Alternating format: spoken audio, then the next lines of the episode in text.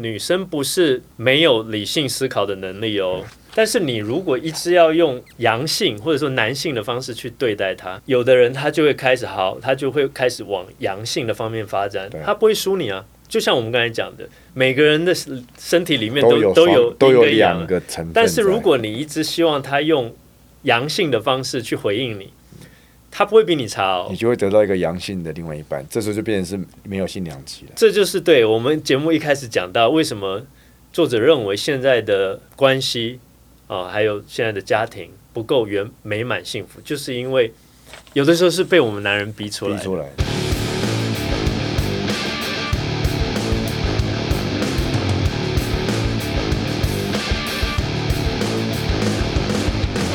男子汉学院。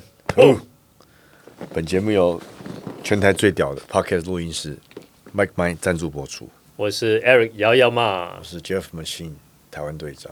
好，我们今天要来跟大家聊聊我们最近。我一从接触这本书，这一处从接触这本书之后，我连续看了它三次，然后里面很多东西我还在学习跟思考，但是这本书对我有。非常大的启发，就是说阳刚与阴柔。阳刚与阴柔。对我们，如果还有如果有听上一集的朋友，应该记得我们讲的就是阳性的生命核心是拥有目标跟使命。嗯，就是从这本书里面嗯出来的。你跟我说，如你觉得，如果你早点接触到这本书，也许你上一段婚姻可以，也许可以处理的更好。对，我不敢讲，因为这东西太多。我觉得其实两个人之间很多东西是不可预料的，是吧，是吧。但是我觉得如果我可以早点接触到这本书，或许我在观念上会有比较大的变化，嗯，也比较能够去了解两性之间的差别，嗯，对。所以为什么我连续看了三次？他的书其实用词用字遣词很浅显，可是里面的内容非常深，嗯嗯，对。所以，我们今天就要来分享一下这本书。第一个最重要就是性两极，两极就是南北阴阳。两极这件事情，啊，性两极跟性别、性平、性别都没有绝对关系，它只是自然状态的两个。对，有有的有的，现在其实大家都也社会很进步了，都没有觉得有什么不妥。对，有的人就是做自己啊。对，他虽然性别上面是男生，对，哎，但是他穿女装，阴性的特质，对啊，他很乐在其中。其实大家也会尊重这样的状态。所以不要给归给管没关系。对，但是他像这样子的男生，哎，他在性两极，他其实就是阴性性。对，而且性两极是性吸引力的基础，就是阴阳相吸这件事情，阴阳调和这件事情，在自然上面是必然的，没有没有办法去否定它，因为就像磁铁，你拿就要雄性跟雌性嘛，南北就是阴极阳极就吸在一起，同性相斥，异性相吸，这是必然。就是这这本书它的对于性两极的定义，还有它的。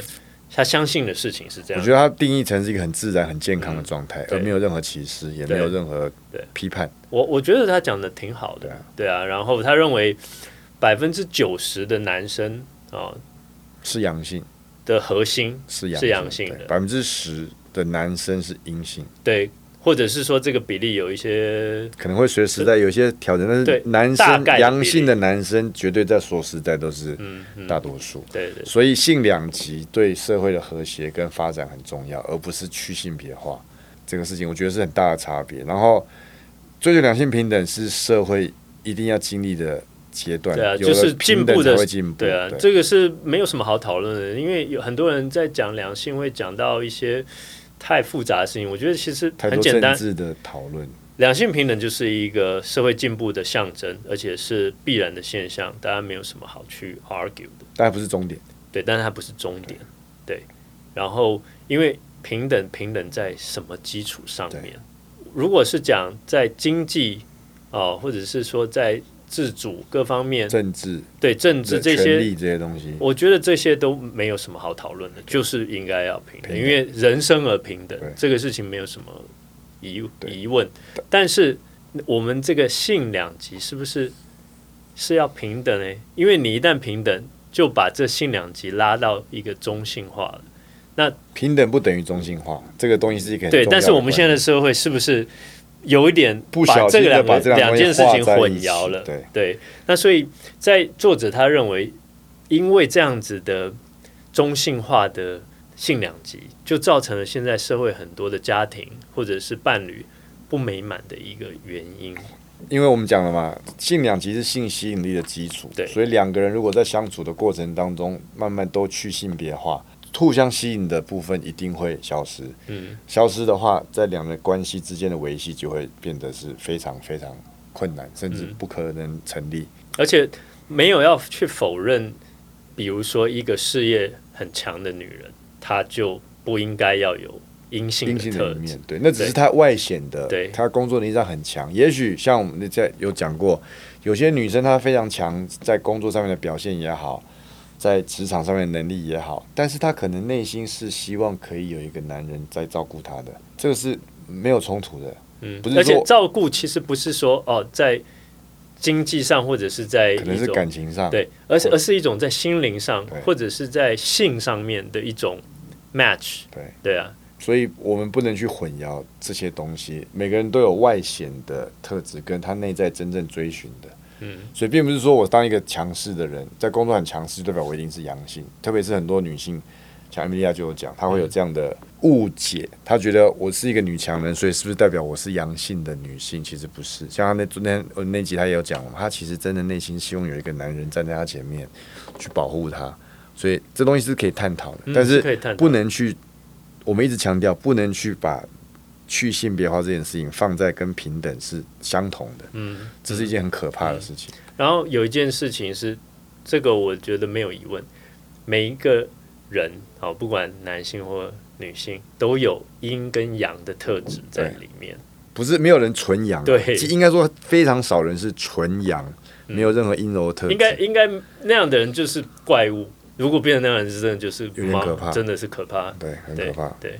然后也没有纯阴的人，没也没有，对。母亲就是阴性的代表，但是唯武则强不代表我们在探讨母亲要去阴性化变成阳性，这是不一样的。嗯嗯。然后这就回归到一件事情，我们怎么样在性核心，也就是本质上面去讲阴跟阳，嗯，这两件事。作者他认为，我们刚才有讲到嘛，对。对，我们上一集的主题其实就是在讲目标男性的核心，或者说阳性的核心。我们现在讲的男性哦，其实就是讲阳性。对，我们阳性的生命核心就是拥有目标跟使命。那作者认为阴性的核心是爱的流动，就像一个大海一样。对，啊，是很包容的、很美的啊，充满着爱的。那其实这个也是我们现在这个世界特别缺乏、需要的。对，像有一些有，我觉得有一些极端的女性主义者，她已经忘记这件事情了。他忘记了就是爱的流动这件事情。他为了他变成好像是为了去强调他的立场，他把爱这个层面跟爱的流动这件事情放到一边。他认为我出来就是要跟所谓的父权一较高下，或是去拼斗，拼斗该属于我的权利。然后政治不正确或是状态，他们认为是不合理就。想尽办法去用各种方式去攻击，或者可以理解啊，因为他们的本质是想要争取权利。对，但是就像我们讲的，阴性的本质是爱的流动，所以我觉得女性主义者厉害，或者说懂得，所以有很多派别嘛。对，很多派别，我觉得我可以非常接受，就是有爱、有包容性的女性主义，告诉男性怎么样。对待女性会让两方的关系更美好，但是不带着攻击、批判或是斗争的色彩去做这件事情。我觉得，甚至很多女生现在都不见得认同极端女性主义者在做的事情。嗯，像极端女性主义者，他会把年度女人的代表颁给一个原本是男性的。嗯。女人，嗯，但是女性主义不是应该去彰显女性的美好？我不是说这个转变性这件事情不美好，而是有这么多值得当女性的女人代表，为什么硬要把奖项颁给这样的一个人？或者我们那天聊了，他们让一个男性他变性了以后，在几个月的时间，他就让他去参加国家的游泳比赛，他成为金牌，然后他得了金牌，然后，然后，但是他之前在男性竞赛是没有名次。对啊。这个就有一点，他还被当选为年度运动员。对，那这个东西我觉得是值得探讨的。对，对啊。那这本书我觉得让我们很有收获的是，他用这样子性两极的观念，还有去试图让男阳性了解两性的差别。对对对对，像我们最常讲的就是，我们真的搞不懂女人在想什么。对，在里面讲啊，比如说像女人，我们男人都觉得啊，女人都不讲道理，但是他就说，女人闹情绪百分之九十是因为感受不到爱。哦。男人都会一直说：“哎，你到底出了什么问题啊？”用理性去分析女性的情绪。然后他就形容，我觉得这蛮好笑。他说：“你就有点像是把女人当做是车子啊，是化油器坏掉吗？还是什么电脑坏掉？你想要去修它？但是女人的情绪，它不是一个东西，你能用理性或者分析去把它 fix，去把它修好的。他要的是你的爱。”他可能是感受了不到爱，所以他有情绪，对啊。然后他，我觉得看这书，我我学到一点，就是说，有的时候这个东西不是一个坏事，它其实是给你一个启示，说你是不是要想一想，哪一些事情你做的不对或不好。女生不讲道理，但是是不是我们想错了？而是我们在不讲道理的情况之下，能不能去试着了解女生在想什么？对，因为。比较隐晦的是，它里面有讲啊，女生有时候就算她开口了，她讲出来的那个点也不见得真的是问题的所在。对，那这个就是你之前在讲啊，呃，你看这本书里面有讲到女孩女生是比较混乱的，对。但是我我看了之后，我我感觉其实他们就是一个很感性的动物。对，混乱非贬低的意思。就是强调感性的那一面，感性本来就没有逻辑可以。对，我现在感觉很棒，下一秒可能就是很悲伤，再下两分钟可能是愤怒。对对，所以他表达的是他的感情，而非他的想法。所以我们男性要去理解的是他在感情上面需要你的支持，或者是需要你的安慰。然后他的表达方式，即便他是有知道。发生了什么事？但是也许他可能是在潜意识里面知道的，但是他没有办法去完整的表达出来的话，有时候也是一种情绪的表现。表现对。然后里面讲到，真正的男子汉是可以挺得住这样子的情绪风暴，就因为这个世界也是这样子在考验。然后，然后还有我觉得很有趣，我记得他有讲，就是有时候看。有时候有些女性越有吸引力，她带来的风暴可能也会越强。对对，所以你要能够去承担这样的风暴，你才有资格去拥有这样的阴性。对，然后另外一个观点，我不知道女生朋友会不会同意哦。她说，有的时候他们这样子的挑战你，其实是内心深处他想要看到你够不够坚强。对，而不是说不讲道理就垮掉了。对，所以这件事情我就像讲，这本书给我很大启发，其中一点就是这个。嗯，如果你没有通过考验，就代表你不够坚强，或许就代表你没有办法去拥有这个人，或者你思维的方式错了。我们必须要跳脱理性的角度。然后还有另外的啊，女生不讲道理之外，我们常会遇到一件事，就是女生希望知道男生了解他在想什么，不能讲出来。我不告诉你在想什么，但你要读到我的心。这很明显，很多男生也会 k 笑。哦，这个我也是很 k 笑的。对对。或者对你跟我今天哪里不一样？这个还好，这个还好。但是我比较怕就是那种他明明想要做一件事情或想要一个什么东西，但他不讲，他希望你能够了解。了解。对，但是男人的思维模式就不是这样啊。呃，女生怎么就跟我讲啊？跟我讲我就去做啊。对啊。对啊。但是唉，有时候这个东西就是我们不理解女生。它里面一个重点，我觉得我非常有深刻的体会。他说，女生不是没有理性思考的能力哦。我我前几天去参加啊法鼓山办的一个禅训的活动，做了禅衣。然后我们结束之后，大家就会呃他们会找一些人做讨论啊。我们做完讨论之后，就找一些每一个小组里面推派一个人去讲他的感想。很明显哦，我觉得现在的女生。在于表达，还有在于逻辑思考的这个条理上面，也是非常强的。所以这本书，我我很认同一点，就是说，女生她其实她不是没有这个能力。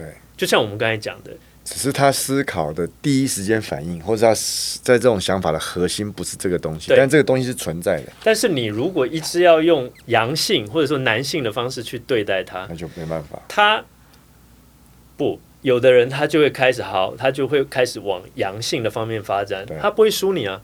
他就像我们刚才讲的，每个人的身体里面都都有都有两个成分，但是如果你一直希望他用阳性的方式去回应你。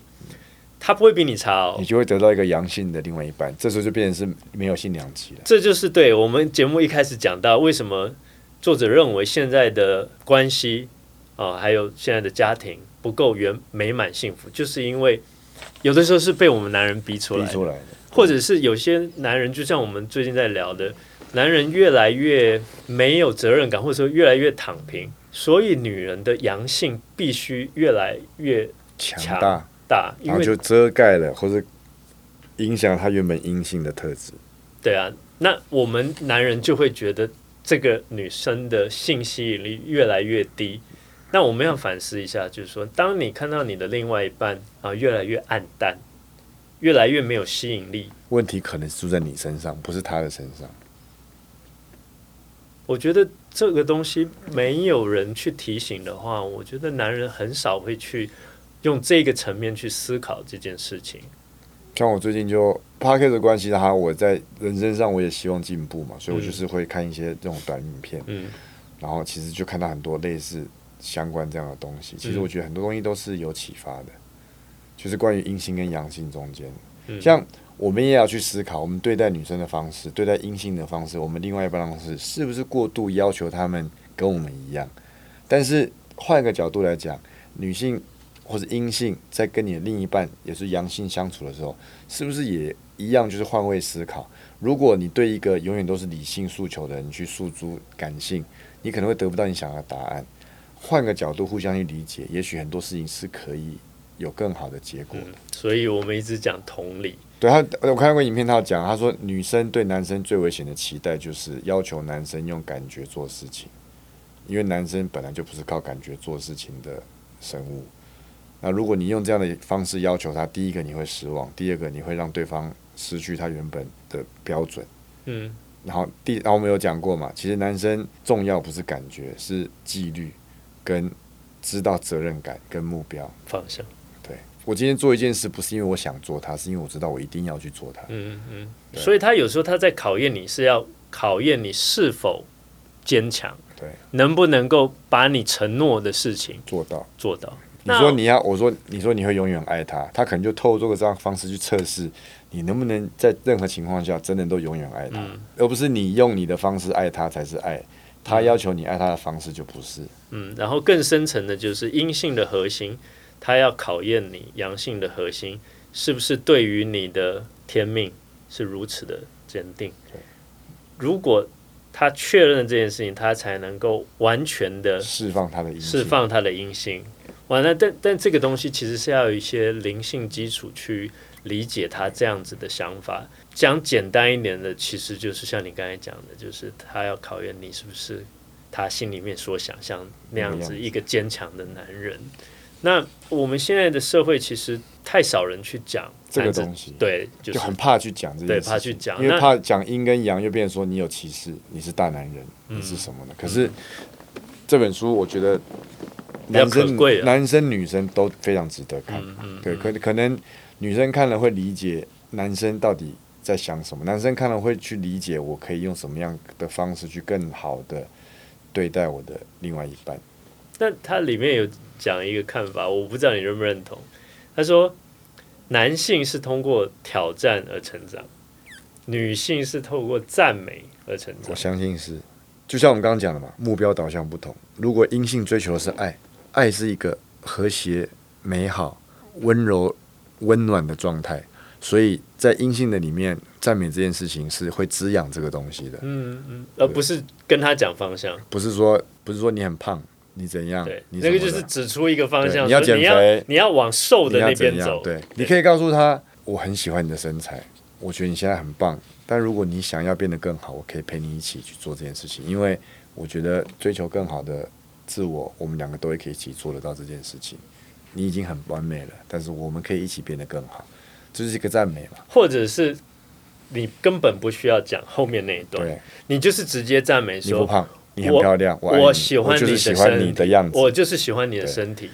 那女生在接收到哦，她喜欢我的身体，嗯那她自己就会想啊，诶，我想要什么样的身体？那嗯那没有，其实真的没有人规定一定是要什么样子才是好的。但是我觉得每个人有每个人的的想法跟每个人的标准，但至少他会去知道你欣赏他，他也会去想，诶，我怎么样让双方更有一个更美好的一个交流。我听过一个很可爱的寓言，就是好像他是意思就是说，呃，好像公主被诅咒了，然后国王就派了一队勇士要打倒下诅咒的这个巫婆。嗯然后呢，这个勇士到了，然后巫婆就说：“你们不用打倒我，因为你们没办法做到这件事情。你们要你们要解除这个诅咒的东西很简单，我要指定一个我最喜欢的勇士留下来当我的老公，只要这件事情满足，诅咒就会解除。”嗯然后他就选了里面相貌堂堂、最有吸引力的男的。然后这个巫婆长得奇丑无比，嗯这个勇士呢也非常的尽责，为他的国王效力，他就决定要留下来，为了拯救他的国家的公主，嗯他就留下来跟这个巫婆一起生活。嗯大家发现到这个巫婆其实有另外一面，她其实是一个绝世美人，她只是透过巫婆这个面相去保护她自己。嗯然后晚上的时候，美人也就是巫婆跟这个勇士说：“我给你一个选择的机会，你希望白天的我是美人，晚上的我是巫婆，这样你在外面会非常有面子。”还是你希望白天的我是巫婆，晚上的我是美人，你可以跟我每天享受美好的夜晚。然后这个勇士到最后思考了一下，觉得我希望你用你自己喜欢的方式选择你的身份。然后巫婆就说：“这就是我要的答案。”所以他就从此开始，她就是以美女的身份存在，白天都晚上都是美女。我觉得巫婆跟美人，她就是一个阴性的两个面相。非常非常有智慧的一个故事常有。我听到之后，我其实我一直在思考这件事情。像嗯其实男女都一样，嗯我们都会说：“我希望你变怎样，我希望你这样，嗯我希望你那样。”可是我们是不是应该去想，身为一个男人，去了解你另外一半他到底想要成为什么样子，然后你是不是能够去表达你的支持跟尊重？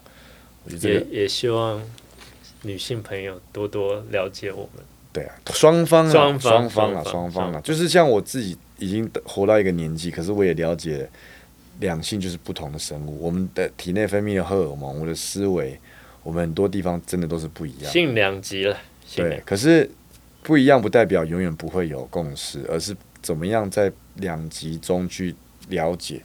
嗯我们一直讲，我们录了十几集，常都讲一件事情，就是我们怎么样去让自己变得更好，然后怎么去了解另外一方。嗯我觉得这件事情很重要。所以女性本来就想听好听的话，嗯嗯，因为她就是活在爱里面，嗯嗯嗯她爱的流动，用赞美来让她更茁壮。可是男性如果一直赞美是不行的。我觉得对一个想要持续突破的男性、阳性、雄性来讲，你一直告诉他你很棒，你很棒，其实很多情况下，他只会因为要得到这样的成长而不敢去做任何的变化我认同，非常认同，非常认同。我们我们透过挑战得到成成长对，就算你批评我或者怎么样，fuck it，我不在乎，嗯。我就是要去突破这件事情。嗯嗯。还有很多国外现在这些在追求真正男子气概的人，他们也在做相同的事情，然后他们都宣扬这个理念，就是男生就是要男人阳性就是要强壮，他透过挑战去成长，嗯透过挑战自己的身体的极限，因为身体的极限是基本，你对挑战身体极限之后，你就可以开始挑战你内心的极限，你会一一层一层的去突破这些限制，然后你可以达到另外一个境界，然后再继续挑战下去所。以你基础打得不错，加油！因为你身体的极限挑战不少了。我最近在弥补，我最近也在挑战一些我身体的极我挑战很。多，所以我现在转换成挑战自己内心。就像我讲，我这一这一段时间以来，虽然我已经平复了一些伤痛，可是我还是觉得自己很多事情做得不好。然后在可能在平复伤痛这段时间，我急着做一些事情，可能很多东西也没有整理好，没有处理好，然后让我自己的生活有一团乱。然后冷静下来了，然后现在有了一个很好的另一半之后，我其实也很努力，想要继续前进。包括我上次讲，我在创业过程中犯了很多错，我在两性相处上犯了很多错，可是这就是挑战嘛。嗯我想要挑战自己，那挑战就一定会有失败跟挫折。那嗯我希望可以对得起自己，对得起别人。最好的方式就是我面临我面对这些挫折，我去接受它，然后我还是会去寻求提升自己跟改变自己的方法。我觉得这很重要。所以加油了，加油了！昨天晚上没睡，今天还可以讲话，都没有。昨天昨天都都没有那个错乱的感觉，了不起。因为一直在思考嘛。我会继续支持你，好吧？你不用提升了，你就是你就是一个阴性嘛。我要赞美你，谢谢谢谢，你好棒。谢谢。我们南山学院今天先到这边告一个段落，希望大家喜欢我们内容。对，没有叶配，但有兴趣，真的阳刚运柔可以找来看一下，OK，蛮值得看的书。Peace out，谢谢大家。